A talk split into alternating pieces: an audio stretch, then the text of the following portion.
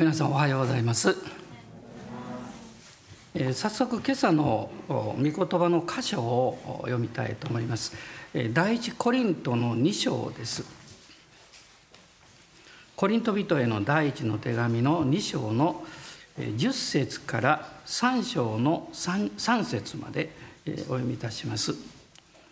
それを神は私たちに御霊によって掲示してくださいました。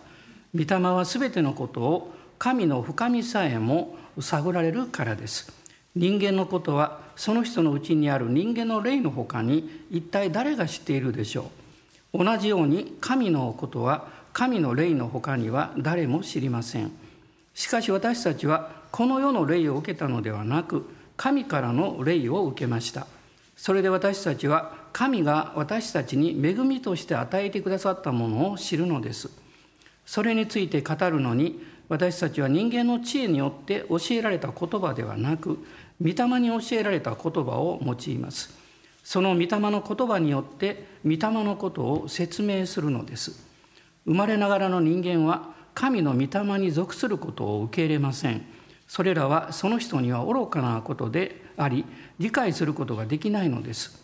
御霊に属することは御霊によって判断するものだからです。御霊を受けている人は全てのことを判断しますがその人自身は誰によっても判断されません。誰が主の心を知り主に助言するというのですか。しかし私たちはキリストの心を持っています。兄弟たち私はあなた方に御霊に属する人に対するようには語ることができずに肉に属する人キリストにある幼子に対するように語りました。私はあなた方には乳を飲ませ硬い食物を与えませんでした。あなた方にはまだ無理だったからです。実は今でもまだ無理なのです。あなた方はまだ肉の人だからです。あなた方の間には妬みや争いがあるのですからあなた方は肉の人でありただの人として歩んでいることにならないでしょうか、まあ、今朝のメッセージのタイトルは御霊の人を歩く、えー、御霊の人を歩くそういうタイトルをつけました。まあ、これはあの御霊の人になろうということではないんですね。そうではなくって御霊の人とされているあなたがその人らしく歩くということです。の最近、えー、仕掛け学というあのことを聞きました。まあ、それはあの人間を動かすこのアイデアの学問なんです。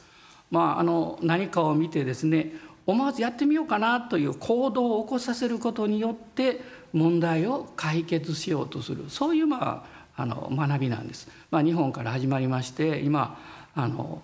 海外でも注目されてるんだそうです。例えばどういうものがあるかっていうと駐輪場あの駅の前とかにですね時々あの自転車を止めるためにあの線が斜めに引いてありますでしょ。まっすぐじゃなくってね。でそうしますとあのみんなきれいに斜めに止めていくんですね。で割と見やすいんです斜めに止めると。でこれも実は行動あの仕掛け学なんですね、まあ、仕掛けっていうのは、まあ、私子供の頃あの手品を見た時に種も仕掛けもありませんってあるんですけど そういうことは覚えてるんですけれどもあの、まあ、人間の中にはですね思わずやってみようというふうな気持ちになることがたくさんあるわけなんです。えー、例えば私はまだ見たことがないんですけどもゴミ箱ゴミを捨てる場所の上にですね、えー、バスケットボールのゴールをこう取り付けたそうするとゴミ箱だけだったらこう捨てない人もお面白いっていうんでこうバスケットボールのゴールにこう入れるわけですね。それがゴミ箱落ちるんで、まあ、こうすると大体ゴミが集まる量が2倍近くになるんだそうです。まあやってみようかなという気持ちを起こさせるわけですね、まあ、例えばあのエスカレーターに乗る時に関西大阪の人は大体右側に立つんです。関東に行くと左側に大体立つんです。だから時々東京に行くとですねあ思わずどっちに立とうかなって あの考えてしまうことがあるんですね。食い違いに立ってしまうとちょっと危ないこともありますので。でそれで例えばそういうところにですねちゃんとその場所に立たせようとしたら立てあの、そういうの立ってくださいで書く必要ないんです。あのエスカレートの足の踏むところの足の跡を書いといたらいいんですようですね。その人間って自然にそっちの方に立つんですね。あのコンビニなんかそうですよね、最近は上手にあの考えてまして、レジが2つあるところはちょうど三角形の形で一列になってそのところから2本に分かれるというふうになっています。これは実は仕掛けなんですね。で私はまあそのことをちょっと見ましてあ面白いなと思ったと同時にふっとですね御霊の人が歩くっていうのはそういうことなんだろうなと思いました。まあ後でもうちょっと詳しくお話ししますけども、まあ、私たちはこう人間的な性質というのは何か目標的なことを聞いたり見たりするとそうなろうとして頑張るんですね。まあ、努力することは大切なことなんですけどももうとことん自分の力で何とかしようとすると必ず行き詰まってしまうんです。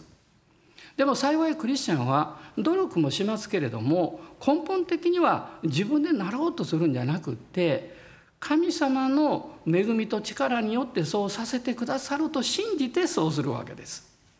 つまりそれはあなたがこのちゃんとこうエスカレーターのところに描かれている足の跡の上にポンと乗るとですね、まあ、ずっとこう運ばれていくのと、まあ、よく似ているわけです。つまりそれは、えー、クリスチャン生活というのは自分で良いクリスチャンになろうとかクリスチャンらしくなろうとすることではなくてイエス様にそういうふうに変えていただくことなんです。そのためにはあなたがそこに全身を乗せるということが大事なんですね。でそうすればなぜそうなるかっていうとあなたのうちにイエス様を信じた時に神の御霊が住んでくださっていてこの方がイエス・キリストの恵みと力に導いてくださるからなんです。まあ、今日読みました第一コリントの2章の12節の中にこう書いてました。しかし私たちはこの世の霊を受けたのではなく神からの霊を受けました。それで私たちは神が私たちに恵みとして与えてくださったものを知るのです。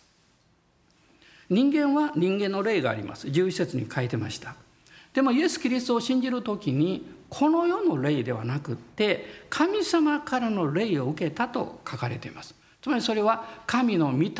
のことなんです。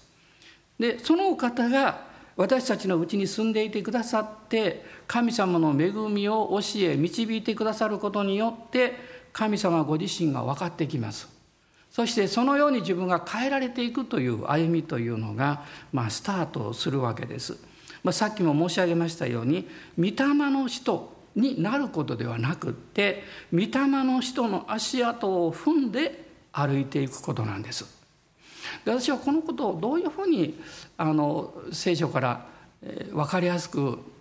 まあ、学んだらいいのかなと思っておりました。朝ですねあることを教えられました。大体の日曜日の朝って食事の時によく私ねその時メッセージする内容のことをふっと教えられるんです。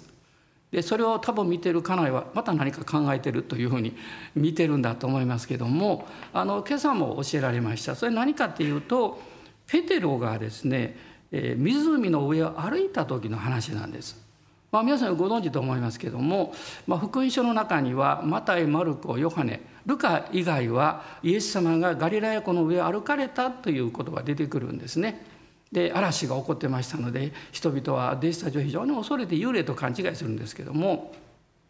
ただですねマタイだけは別のことを付け加えてるんです。それは弟子の一人であったペテロがイエス様に「あなたでしたか？じゃあ私も湖の上を歩かしてください」と言ってですねイエス様が来なさいとおっしゃったんで湖の上を歩き出したという話なんです。これはマタイによる福音書しか出てこないんです。でご存知のように彼は歩き出したんですけども風の音波の音でびっくりして恐れてしまった途端に沈みかけたでイエス様がすぐに彼の手を握って引き上げてくださった、まあ、こういう話なんです。で私はそこを考えていながらあることに気がついたんです。おそらくほとんどのクリスチャンは気がついていないことだと思います。それは何かっていうとですねこのマタイによる福音書の14章の中に、まあ、そのことが出てくるんですけれども、まあ、ちょっと開ける方はあのさっと開いてみていただけたらいいと思いますがこの14章のですねで、まあ、22節からこの話が始まるんですけども、え特にこの20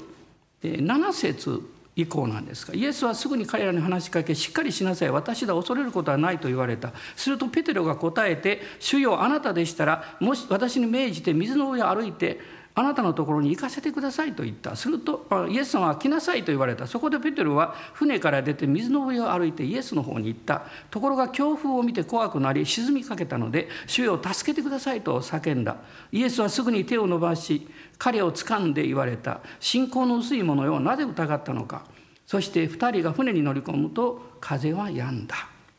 普通このことを知ってるクリスチャンはこう考えるわけです。ペテロがイエス様が来なさいと言ってくれたので水の上に足を下ろして歩き始めたわけですね。これが一つの場面です。二つ目は恐れて沈みかけた。まあ半分体が沈んだんでしょうするとイエス様が遠くにおられたのを一瞬にして彼のところに来ていておそらく彼の手を握って引き上げてくださった。二つ目の場面です。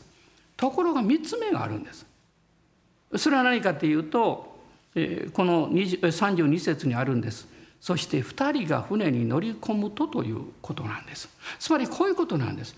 ペテロが水の上を歩いた。そして沈みかけた。イエス様が引き上げてくれた。その後どうなったんでしょう。船に乗ったんですがその時に3つのことが考えられます。一つはペテロがですね「あ助かった。イエス様ありがとう」と言ってさっさと先に船に戻った。二つ目はイエス様がさっさと先に登られた船に入られた3つ目はイエス様がペテロの手をずっと握りしめながら一緒に船に入られた皆さんどれだと思います？まあ、もちろんですねこの2人が船に乗り込むとということもこの3つのことが考えられるんですけど私は3番目だと思います。イエス様がペテロと一緒に船に乗り込まれたこの場面なんです。皆さんこういうことを考えたらもうすぐに分かると思うんですけれども水の上を歩いたのはペテロだけです。沈む経験をした、まあ、それはいろんな人が経験してますけど水の上の歩いてて沈む経験をしたのはペテロだけです。でもイエス様が共にいてくださって彼と一緒に、まあ、腕を組んだか手を握ったか分かりませんけれども一緒に船の中に入ったのもペテロだけなんです。つまり御霊の人の歩みというのはイエス様と共に歩いていくことなんです。まあ、この経験でペテロはたくさんのことを教えられたんではないかと思うんです。まあ、クリスチャンになりますと本当は私たちもイエス様と共に一緒に歩いて船の中に入っていくはずなんですがなかなかそううまくいかないんです。で問題は何かというと私たちの心の中にはイエス様と一緒に歩いていこうという自分とやっぱり僕が先に行くとか私は苦手だとかですね自分で一人で歩いていこうとする自分と二人がいるからなんですね。で今日実は読んだ聖書の箇所というのはこのことを教えています。あの第一コリントの2章をもう一度見ていただきたいんですけれども2章の14節から見ていくとクリスチャンになった後でですねあの人間というのを考えた時にこの3つのこう姿が見れるということが書かれているんです。一つは生まれながらの人間ということです。生まれながらの人これはイエス・キリストの救いを受けていない人だから神の御霊がその人の内側に住んでいない人のことなんですね。もちろん人間的には立派な人はたくさんいるんですよ。でも神の御霊がその人のうちに住んでいないとその人はキリストの救いを受けていないということになります。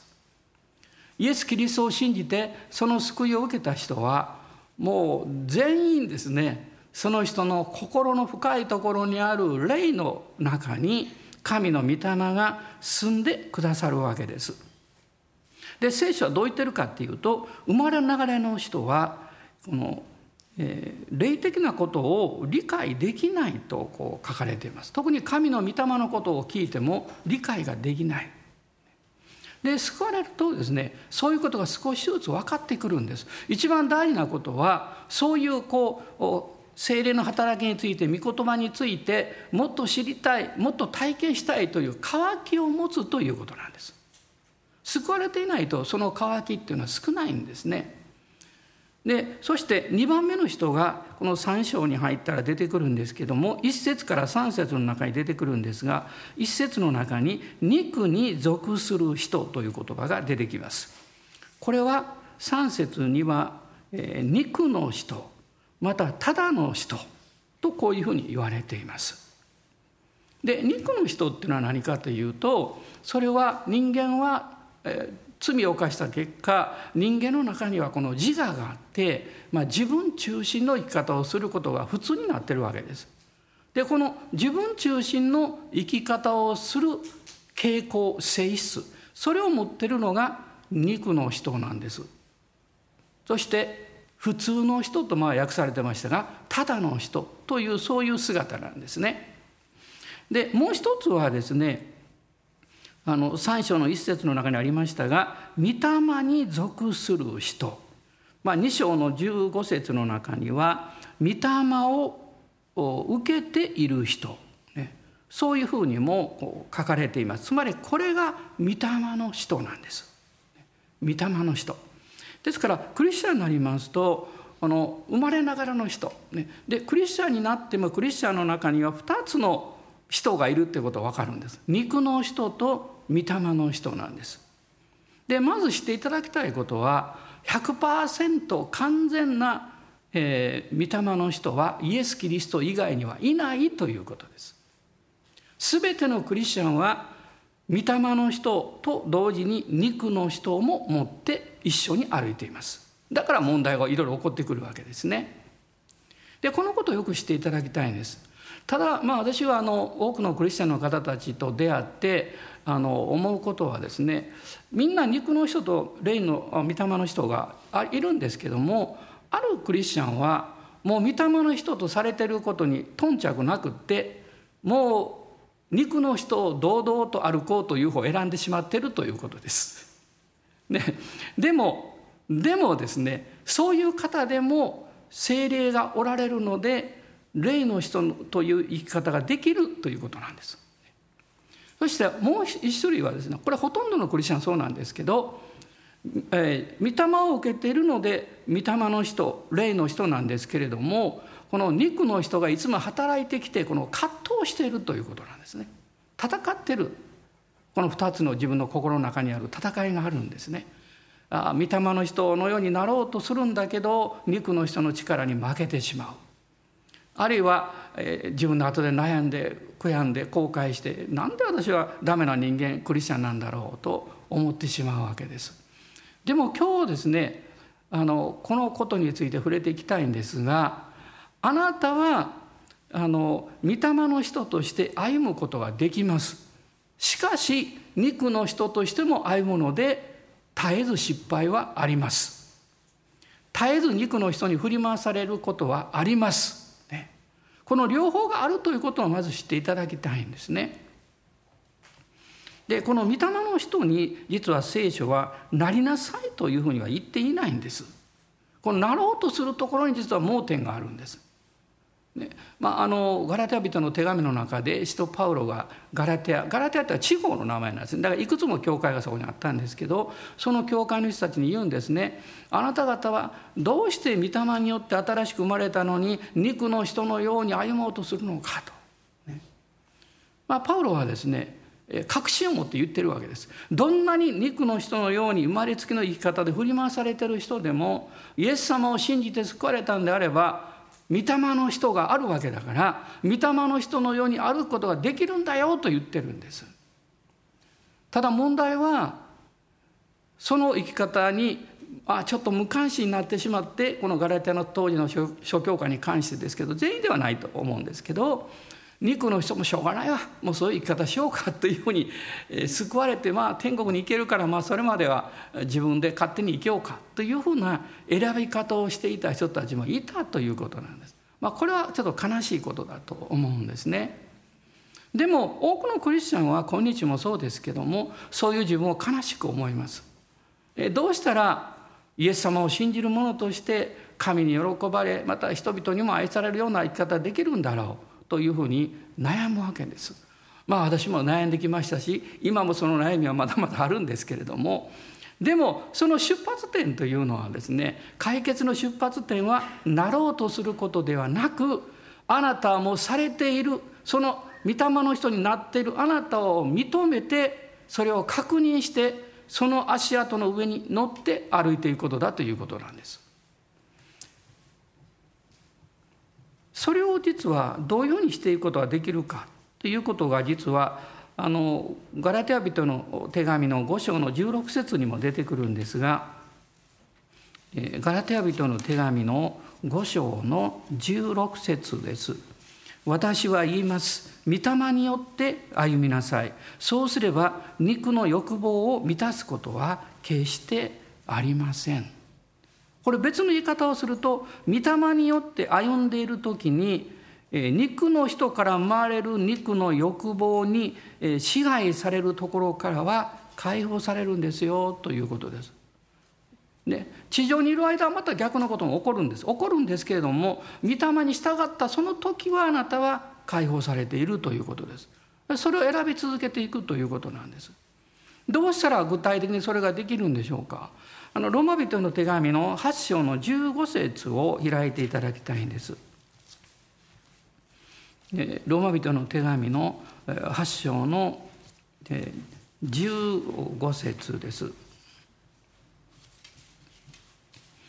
まあ、私はあの、えー、あることをこう思い出すんですけどそれはあの、まあ、娘がですねまだあの家におりました時にあることで私は非常に怒ったことがあるんですね。あまりこう怒ることは少ないんですけどもう怒ってですねものすごく怒ったことがあるんです。そしてその怒ってる時に自分であ今自分の中の肉の人が怒ってるなっていうのを 分かってるんですけど自分のその気持ちをあのコントロールできないで、ね、厳しい言葉を語ってしまった。まあそれは私は今でもはっきり覚えているんです。でもその時でも私のうちには精霊がいらっしゃってその感情や思いを主要と言ってお任せすれば霊の人として変な言い方では霊の人として起こることができたはずなんです。怒ってどうしてって思われるかも分かりませんが皆さんねその叱られるまあ怒られるということは合うかどうか分かりませんこれ叱られるという時にも2種類あるでしょう愛を持って自分を叱ってくれてるんだというのが分かる時とただ単に自分がに対してこう攻撃的に怒ってるんだという時とは違いがあるんですよ。ね、だから霊の人であるということは何の感情もなくなることではないんです。喜怒哀楽はあるんです。ただその動機とそのその中に流れているその精神というかそれが違うんですね。えー、そのその相手の人に対して愛を持ってね何かを語り行動するということが真ん中にあるということそれは時間が経つとその方もきっと分かってくれるんではないかなと思います。でこの8章のですね10 15節なんですがあなた方は人を再び恐怖に陥れる奴隷の霊を受けたのではなく子とする御霊を受けたのですこの御霊によって私たちは「アバ父」と叫びます。あなたの中に精霊がおられる時にあなたは自分で意識することなくですね呼吸のように実はその霊の領域から「アバ父っていうのはお父さんって意味ですけど、ね、お父さんあれは何でもいいですね。あのお父お父ちゃんでもお父さんでも何でもいいんですけどそういうその父を意識する思いというかそれが溢れてるんです。いつもあるんです内側に。ね、あの沸騰夜間にこう水を沸かしてあの沸点に達するとですねあのまあそれを放っておくとこう蓋までボーッとなってですね 飛んでしまうかも分かりませんがその手前というのはですね中で沸騰してるんですね。ボコボコボコボコボコですね。でちょっとその上の方でそれが分かるわけです。ああ沸騰してきたなって分かるわけですけど。実は聖霊様は絶えずあなたの内側にあなたの魂に何かこう印を与えてます。ね、祈る祈るんですよってあの慌てないであの自分の感情に振り回しはできませんよって、ね、何か内側からこう促しがあるんですよ。実はこれがあの御霊の働きなんです。私たちはアバ父と叫びますと書いてます。時には静かには言えなくって「天のお父様」とか「イエス様」とね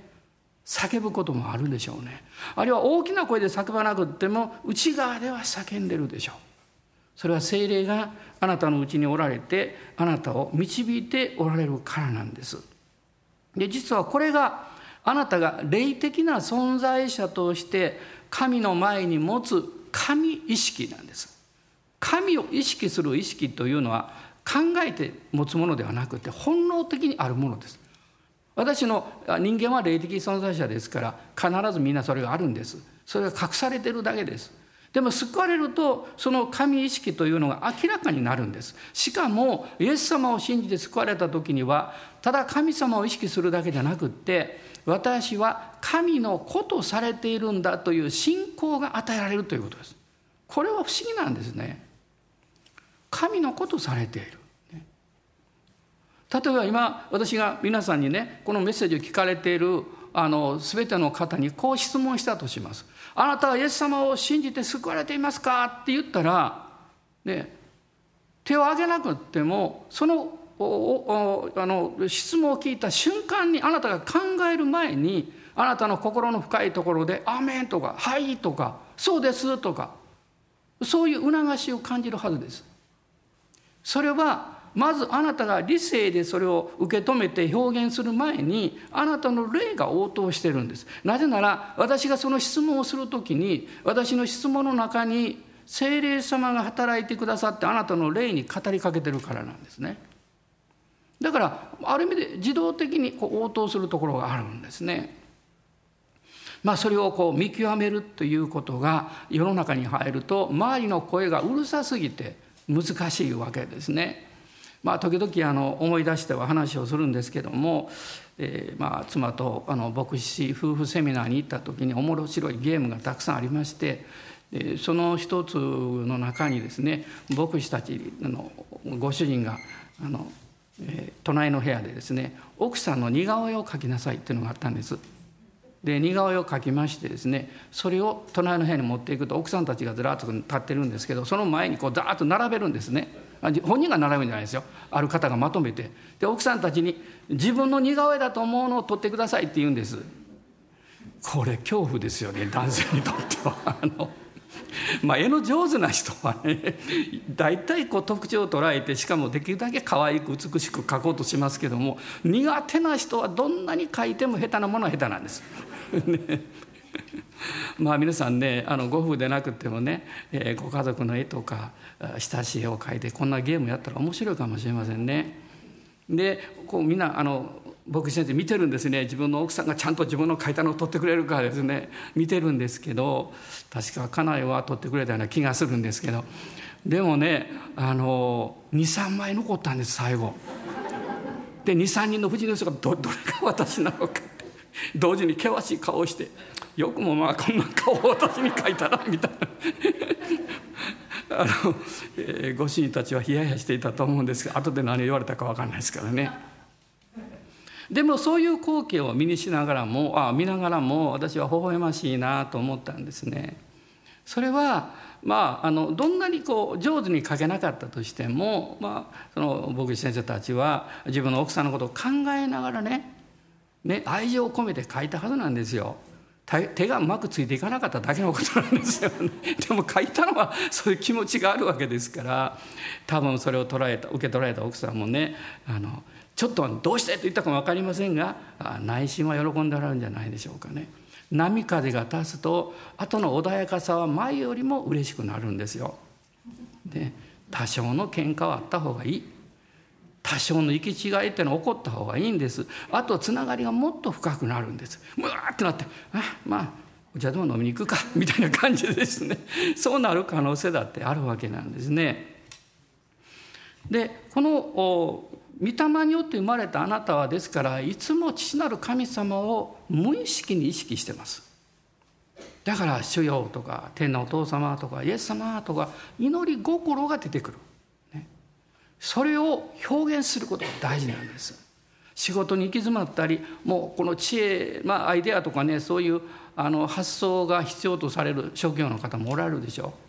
う、ね、まこれはですね行き詰まった時は本当に苦しいと思いますよ。ね、苦しいと思います。私があの最初にあのイエス様に導いた一人の兄弟彼は絵を勉強してる学生でしたけどもあの私は夜よく訪問してね夜絵を描いてるんですよね昼間寝てるんですよ それで夜行ってねあのお菓子持ってて必ずねよく交わりをしました。まあ、随分時間経ったんですけどある時僕も「先生イエス様信じます?」って言って一緒にお祈りしてね救われたんですよ。でしばらくしてね彼が私に言いました「あの僕はあのイエス様を信じてからね絵が変わった」って。もともと抽象画を描いてたんですね。だからこの大きなキャンパスに描いてるんです見ても何も何も分かんないですよ。これ何の絵描いてんの？みたいな感じでですね。まあ抽象画ってそういうとこありますけど。で彼が変わった。何が変わったの？って言ったらテーマが変わった。私はイエス様を信じてからはですねあの特に今のテーマは信仰義人だっていうんですよ。また難しいテーマやなと思ったんですよね。で書きかけてる絵を見たんですけどやっぱりさっぱりわからなかったんです。ただ一つ分かったことはその使われているこの、えーと、絵のですね色調がね明るくなった。で私言ったんです。絵は僕は見てもさっぱりわからないけど。でも明るなったねと言いました。だってどういう色を使うかどういうふうに表現するかその人の内側のものが出てくるわけですから。ね。絵だって音楽だって作品だってみんな同じでしょ。内側のものが出てくるわけだからその明るいほどですねあのいわゆる心の中が明るいほどクリエイティブになれるんです。これは一般的な原則です。心の中が暗いほど創造性がなくなるんです。発想がちっちゃくなるんです。だからあなたの心を明るくしてもらうためにはね一番大事なことはイエス様の十字架を信じて罪の許しをしっかり受け取って平安を持つことです。その次に聖霊様によって「アバー父といつも父なる神様に呼びかけて交わりを持つことによって命をもらうことです。心を豊かにしてもらうことです。これはすっごく大事なことなんですね。まあパウロはこの書いているこの私たちを「アバ父と叫びます」というこの言葉まあ御言葉というのは実はあらゆる分野に適用できる内容なんですね。まあ今日から皆さんそれをぜひ実行していただきたいと思うんです。で問題はですねあなたがイエス様あれは父よとこう呼びかけようとしてるんですけどそこに邪魔が入るんです。であのもちろんサタンが邪魔をするということはもちろんあるんですけどまず一番最初の邪魔は何かっていうとあなた自身なんです。あなたの生まれつきのあなたがまだおりますからそれが妨げをします。それを肉の人と言います。なぜ肉の人は邪魔をするんでしょう？最初に申し上げました。人は自分の座ってる場所や自分の理解できる領域や自分がやってきた発想と違うことをやるときには非常に怖いんです。失敗したらどうなるだろうか。あるいは他の人は今までは受け入れてくれたけどもあのそうでなかったらどうしようか、ね、不安と恐れがやってくるからなんです。でパウロはこう言ってるんです。それがこの15節の最初にありました。あなた方は人を再び恐怖に陥れる奴隷の霊を受けたのではないと書いてます。再びと書いてますね。何度も何度もこの恐れの霊はやってきてあなたがより豊かにならないようにもうもう恐れと不安を持って小さく小さく人生を生きるように導こうとするんです。その実は無意識のうちにあの、えー、その手助けをしているのはあなた自身なんです。あなたの肉の人なんです。ですからこの肉の人が働きますと、まあ、大体3つのことが結果に出てくるので一つは不信仰になるということです。まあ、不信仰っていうのは傲慢とか恐れとか疑いがあのもたらす結果なんです。これはですね神様に対するイメージが低くなるんです。良い神様が、えー、良い神様でないかのように感じるようになり考えるようになるということです。そうする不安材料ばっかりがこう目立つようになる自分の中にね。二つ目はこの不安なんです。恐れですね。不信仰からやってくるんですけどこれは貧しいセルフイメージです。自己評価が低くなります。あなたにはすごい可能性がある。神は全ての人にこの賜物と力を与えてるんですけども罪の影響でそれが覆い隠されてしまってあるいはこの罪によって生まれた世の中のこの偏見とか差別とか人のある人の意見の強さとかそういうものによってあなたの良さが認められないということが起こってくるんです。で初めは残念だ頑張ろうと思うんですけどそのうちにね失望して諦めてもうダメかなと思うようになってしまいますどうぞ諦めないでください。諦めはギブアップはダメですよ。あのあのチャーチルのね英国のあの戦争国を勝利に導いたチャーチルの有名な言葉があります。ある大学に招かれて講演に招かれた時に彼はねこの講談に立ってこう言ったんですよ「Never give up」決して諦めるな「Never give up」そして戻ったそうです。私の皆さんに語るメッセージはこれだけですと。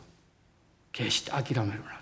でも大事なことは諦めるなと言われてもそれじゃ何を信じたらいいのかということを持ってなかったらまた諦めてしまうんですよここが一般的に言う考え方と、えー、聖書が語ってることの違いなんです。聖書はただ諦めるなとは言ってないんです。イエス・キリストに目を留めなさいと言ってるんです。神様に父なる全能の神に重荷を下ろして信頼しなさいと言ってるんです。そしてその神様とあなたの今日の人生の架け橋としてあなたを内側から助けてくださる方があなたの中におられるんだと言ってるんです。これが精霊様なんです。この精霊様が働かれた時に御言葉が開かれてくるんです。あこの聖書の御言葉は今日の私のためだなとあなた思うようになるんです。そしてそれを信じるんです。信仰が来るから。また精霊の働きによってあの悔い改めに導かれたり、私は許されてるんだって分かります神様の愛がこの深く望んでくるというそういう経験をするんですね。まあ、これは自分自身が救われている霊的存在者である御霊の人であるということを確認させてくれます。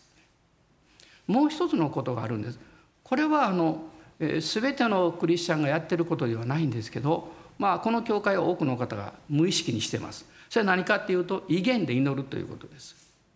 威厳の祈りのですね一つの大きな点まあ私は非常に重要なポイントだと思ってますけどそれは神に対して語るだけじゃなくって聖書にもありますが自分に対しても語ります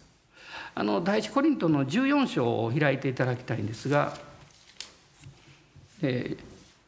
14章の28節です。解き明かす者がいなければ教会では黙っていて自分に対しまた神に対して語りなさい。これ威厳のことを言ってるんですね。まあ、ある人たちは威厳なんて無意味だと言うでしょう。あるいはそんなものはもうないんだというかも分かりません。しかし現実にそれはあるんですね。私は日本だけでなくっていろんな国の人たちが精霊に満たされて威厳で語るのを見てきましたし私が祈ることを通してその機会を得た人たちもたくさんいらっしゃいます。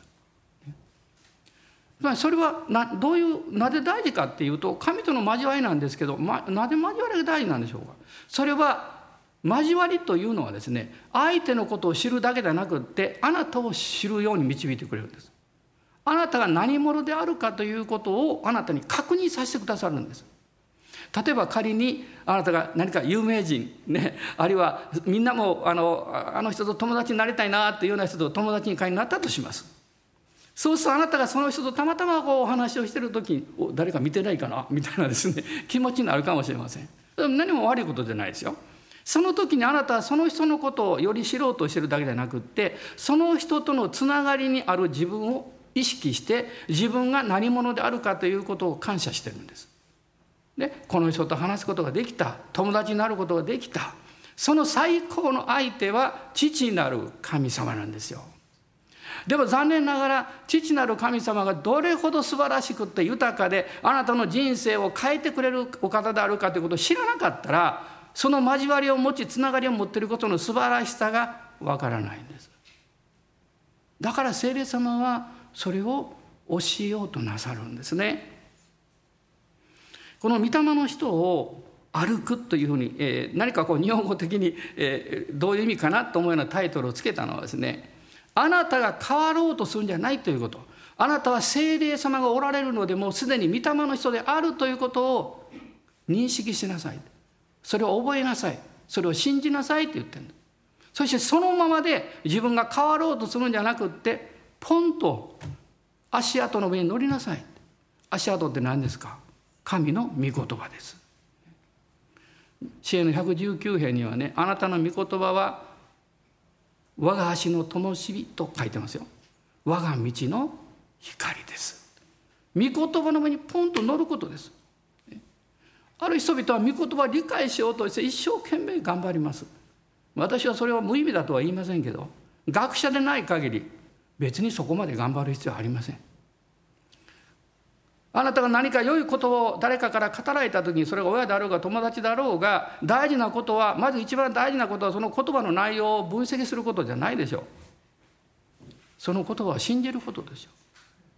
私あなたの友達ですよってもし誰かが言ったらこの人なんでそう言うんだろうって。私から何か益を得ようとしてるのかとそんなことを考える必要ないでしょう、ね、いきなり世の中の人言ったら考えるかもしれませんけどねあなたの知り合いであればその言葉をそのまま受け取るでしょうありがとうって私も友達ですよって言うでしょうそのことによってお互いが信頼し合いよりお互いを知り合うことができまたお互いを助け合うことができるんですよ。神様はあなたと最高の良い人間関係を持ちたいと思っています。まあ、神関係とは言えないです私神じゃないからね 人間関係をね持とうとしていらっしゃるんですねそうすると不安から解放されます不安から解放された時に人は初めて従うことができるんですまあ何か私が頼まれたとします。あるいは逆に頼んだとします。もしその人が躊躇したり自分が躊躇する時には一つの理由は不安があるからです。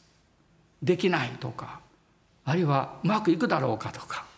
もう一つはもしうまくいかなかった時にその人は私をどう評価するだろうか。でもいろんな経験を通して今まで何回も失敗してきたけど別に叱られたこともないしよく頑張ったねまあうまくいかなかったも大丈夫またやったらいいよって言ってくれる人であったらあなたは不安を感じないでまたやるでしょう。チャレンジするでしょう。私たちが神様に従っていく時には何度も何度も失敗してもいいんです。ああまたやったって それでもいいんです。でも後大事ですでも私は主を信じます。でも私はキリストに従います。でも私は神様が私を愛すがってることを信頼します。そのように御霊に従っていく時に精霊はあなたを取り扱ってあなたを変えていかれます。変えるということは砕かれるということです。あなたの考え方や在り方が壊されていく経験です。あるいは失っていく経験です、ね、なぜならばあなたがそのままの器であれば神様があなたに期待し導いておられるようにあなたを満たしたり導くことができないからなんです。ね、あのえっ、ー、と例えば馬馬私馬は買ったことはないんですけど 高いですよね。馬買おうと思ったら、ね、あの、まあ、調教されるでしょ。調教しない馬にいきなり乗ってですね競争する人なんかいないですよ私は牛は訓練するのを見たことがあります。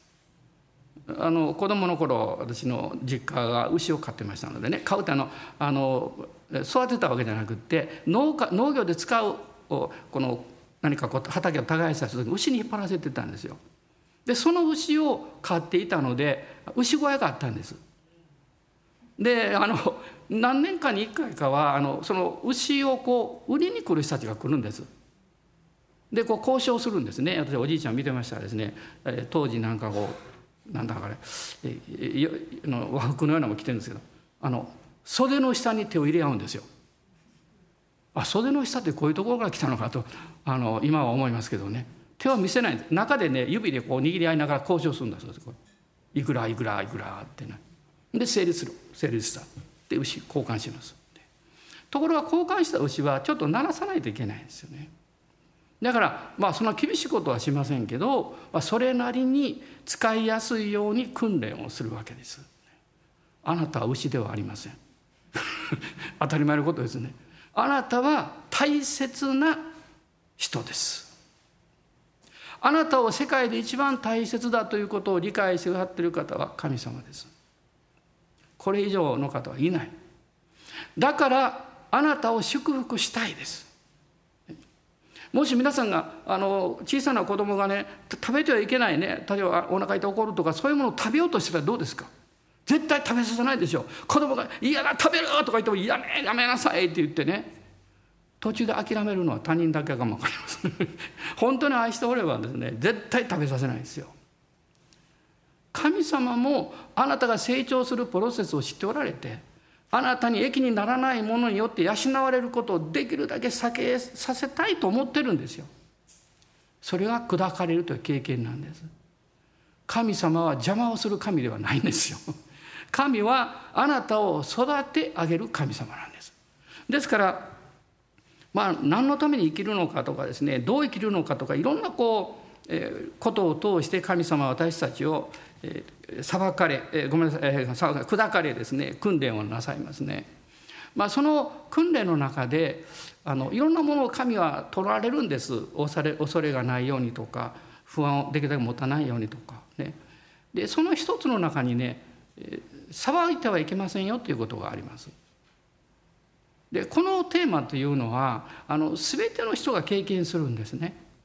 人は無意識のうちに何か起こると、ね、その事情がわからないのでさばいてしまったりするんです。どうしてなの？とかね。で私はあのクリスチャンになってまだまだ日があまり経ってない時ですけどもあのある人をすごくさばいていました。その人は主に献身的に熱心に従っているというふうに見られる人であるのにそうじゃないなということがあったので私は裁いておりました。口には言いませんけどね。で私親しい友人がいてですね彼も一緒に裁いてたようです。あんまりそんなこと言わないんですけど時々ポロッと言うんですな。あれなんとかならんかねとかですね。もうちょっとイエス様のためにちゃんとやったらいいのにねとかね。そんないろいろ話すわけじゃないんですけど。神様は私たちを非常に愛してくださいました。だから砕かれる経験を導いてくれました。ある時不思議なことが起こりました。同時にですね2人が目の上に何か虫に刺されたように腫れ上がったんです。ほぼ同時に。ものすごく腫れ上がりました。私もそうで治らないんです。ねみっともなかったんですけどもうそのままで会社に行ったりしておりました。どうしても治らないんですね。でお医者に行くのは嫌いでしょ私は大体。なんとか自分で勝手に治そうとするわけですからでもある時私がこの家に帰る時に夕方この、えー、畑道を歩いておりました、まあ、家に帰る時近道があるんですけどその時主がそれを示されたんです。あなたは、えー、誰々兄弟を裁いていますよって、ね、裁いちゃいけません。あなたは裁くほど立派な人間なんですか？その時も歩きながらね涙が出てきてね涙が出てきてね「師匠ごめんなさい私間違ってました」ってね。もう涙が出てくるもんだからねあの思わずこう手でこう涙を拭いたらもう自分の目が張り上がっての上のまぶたがね忘れてたんですね。そのままこすっちゃったら張り上がってる中芯みたいなものが取れたんですね。そしたら海のようなものがバーッ出てきたんです。そしてまあ、2日ぐらいで完全に治ったんです。私の友達も治ってました。これも不思議なんです。ね。まあ、私はその時にあ悔い改めってどういうことか分かったんです。神は私を裁かれなかったんです。なんであなたは人を裁くのかと言って私を裁かれなかったんです。それどころか私がこんな裁くような愚かな人間なのににもかかわらず私をどんなに恵み深く愛してくださってるかということを教えてくださったんです。だから神の愛に触れられて涙を流したんです。その結果癒しが起こってしまったんです。私はその原則は今日も同じだと思います。神はあなたを愛してあなたの心にまず神の愛を注いであなたが神様の思いと一つになることを導かれます。その結果あなたは自ら進んでへり下っていきます。自ら進んで悔い改めるようになります。そして癒しが起こるんです。砕かれるっていうのはそういうプロセスを私たちに教えてくれるんですね。もう一つはですね砕かれた私たちは砕かれっぱなしではありません。立て上げられます。あの家を壊してるのを見るとあのおそらく皆さんそれを見てですねあここにまた新しいの立つんだろうなって絶対思うでしょ。そうなんですよ。もちろん長い間更地で置いとかれる場合もあるんですけどね。神があなたを砕かれる時必ず新しい建物を建てるという計画があるんです。しかし今度は自分で勝手に自分の好きなように建てるんじゃなくって主に聞きながら神様の恵みに感謝しながら他の人と比べるんじゃなくって自分の導かれるペースでそれを立て上げていくということです、聖霊様はそのようにあなたの人生を導いてくださるんです。その時に3つ目の大事なことがあるんです。あなたはその立て上げられていく神の導きのペースに従って導かれていかなきゃいけないということですね。さっき牛の話しましたけどね。私がまあまだ子供の頃ですけど見ていてですね一つ分かったことがあるんです。何をおじいちゃんは訓練していたのか。それはおじいちゃんに従うように訓練していたんです。あの牛を引っ張って連れて行こうとする牛がうんってしたらですね牛の方が力強いですからね。絶対に従えないですよ。あの従わせられないですよ。でも従うことが大事だって分かると素直にあの巨体の牛がですね従っていくんですよ。ね、もうもうと言いながらですねもう嫌だと言ってるのか もうもう何言ってんか知りませんけどねとにかく従っていくんですよね。へえと思いました。その時に私思ったんですこの牛をぶったたいて従わせてるのかなってそうじゃないんですちゃんとおいしい餌を食べさせてこう洗ってあげてそしてこうなんかこう鼻にロープついてますけどそれをこう引っ張って訓練するんですね。神様はあなたを無理やり訓練させる方じゃないです。あなたが自ら進んで主に従うことを待っていらっしゃいます。はあ、もし私は抵抗するのにほとほど疲れましたというのを待ってます そしてね私に従ってきなさいイエス様が弟子たちにおっしゃった言葉もそうでしょ。最終的には一つのことしかおっしゃってないんです。命じてないんですね。私に従いなさいということです。私たちがこの御霊に従っていく時に神様から与えられている飯というか使命というかそういうことが分かってきます。使命が分かってくると計画が見え始めます。初めはどうしてと思うかもしれません。でもその中であなたが主よ私はあなたに信頼します時には泣きながら時には笑いながら時には痛みを感じながら時にはハッピーと言いながらあなたが従っていくなら神の計画が少しずつ見え始めます。そしてその時に神様が多くの祝福賜物を備えてくださっていたんだということに気がつきます。私たちの霊的生活を一番貧しくするのは不従順です。恐れです。またあなたの神様に対する偏見です。主はあなたに良いお方であるということを告白しましょう。良いお方だから今自分がどう感じてもどそういうふうに思えない時があっても私はそれを信じますって。信じることが先でしょ人間関係だって親子関係だって同じでしょ信じなかったら一緒に歩くことはできないんですよ。ペテロはイエス様が共にいて歩いてくださることを信頼したんです。途中で捨てられないと、ね、思ってたはずですよ。イエス様はおそらくペテロと一緒に歩調を合わせて船の中に入られたはずです。神様はこのように今週もあなたを導いていらっしゃいます。ですからこの御霊の人であるあなたがただ主に信頼して足跡にちょこんと乗ってイエス様の足跡にちょこんと乗って歩いていきましょう。アーメン。感謝します。どうぞお立ち上がりください。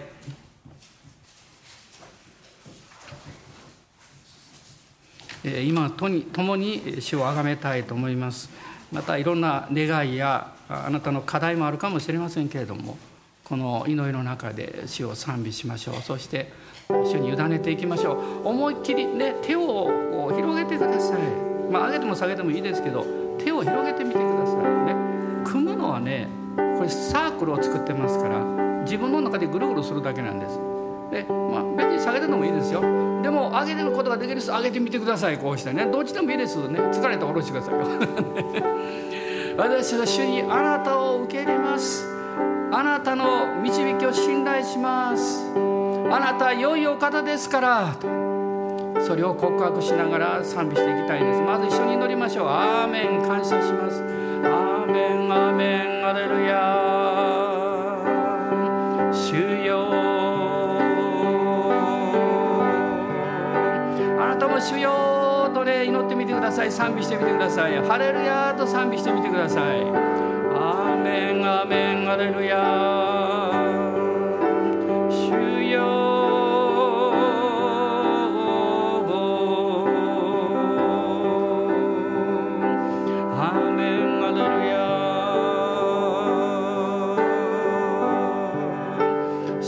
感謝します。主よ癒してください。アレルヤ。勇気を与えてください。アーメンどうぞ行き詰まりに光を与えてください。アメン。アレルヤ。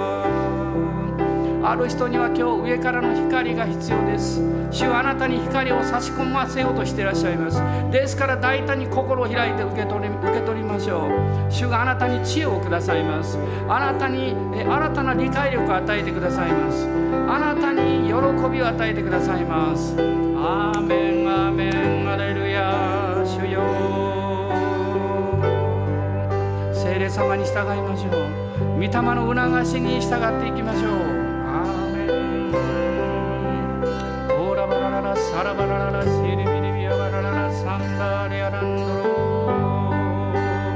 威厳で祈ったことない方も赤ちゃんのように語り出してみてください。日本語横に置いて語り出してみてください。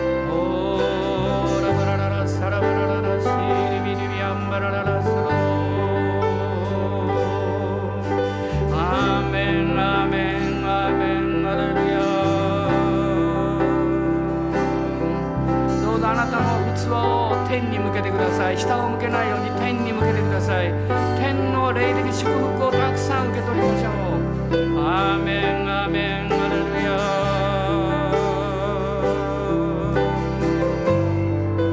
オーラバサンバララシャラバララス。ロオーラバララシャラバラララサンバラララスロヤランダ聖霊様油注ぎ与えてください一人一人必要は違いますがあなたが油を注いで解決を与え力を与えてください。この礼拝を通して私の人生は変えられたというあなたの導きを経験できますように。このメッセージを聞いてらっしゃるたくさんの方々を祝福します。オーラバサンバ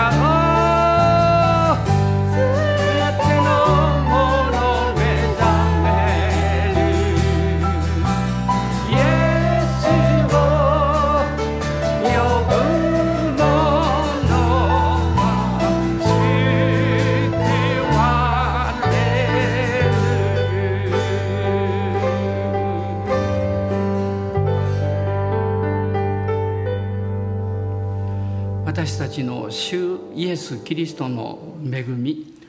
父なる神のご愛精霊の親しき御交わりが私たち一同と共に精霊の豊かな油注ぎがこの新しい週もありますように。アーメン